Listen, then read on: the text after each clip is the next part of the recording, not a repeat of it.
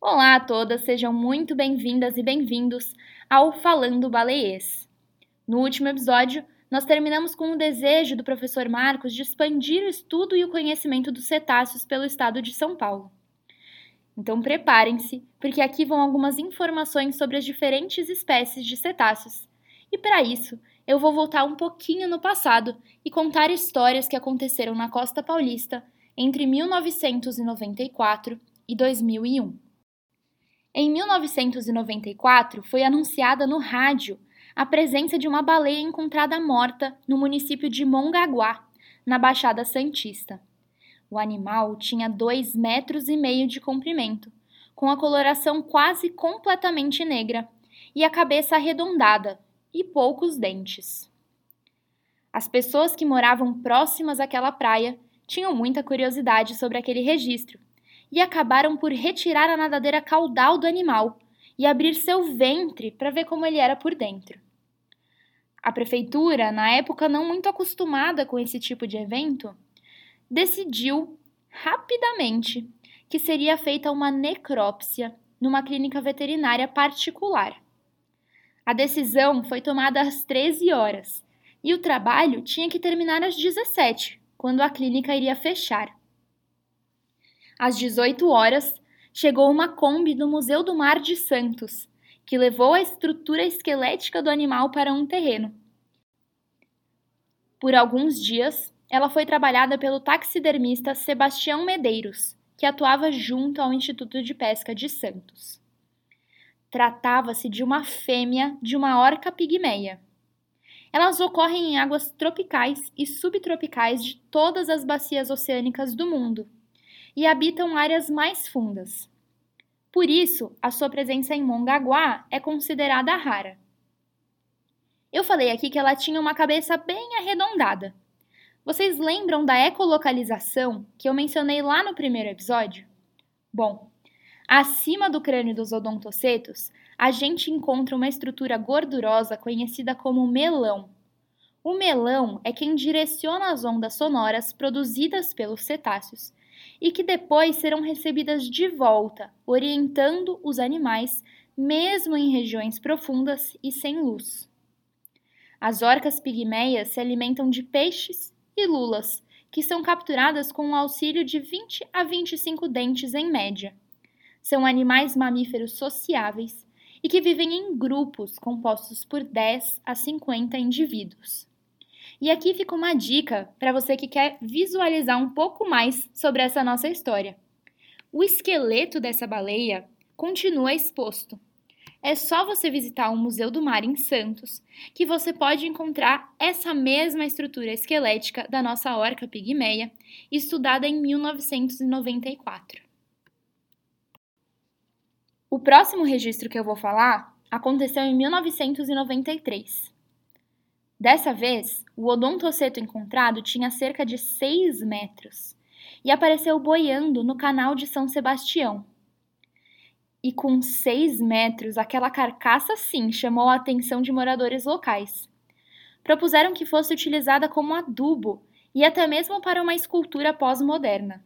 No final das discussões, a carcaça foi enterrada pela Fundamar, uma organização não governamental local com o auxílio de uma máquina escavadeira.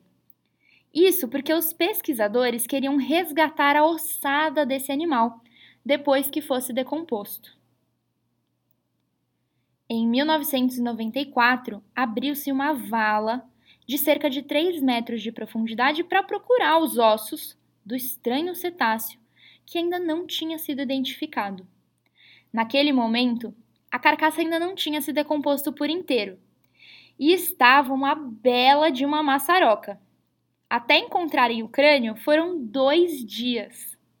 E o crânio é a chave central para a identificação dos cetáceos. Tratava-se de uma baleia bicuda de Arnaud. Essa espécie tem distribuição restrita a águas frias, polares, subpolares e temperadas frias do hemisfério sul. Indivíduos adultos dessa espécie chegam a atingir entre 8 e 9 metros de comprimento. Eles apresentam apenas dois dentes na mandíbula. também se organizam em grupos com mais ou menos 6 a 15 indivíduos. A sua ocorrência em São Sebastião, portanto, é bastante rara. Essa história também termina com um convite. Existe um museu na Praia Grande de São Sebastião, em um local conhecido como Balneário dos Trabalhadores.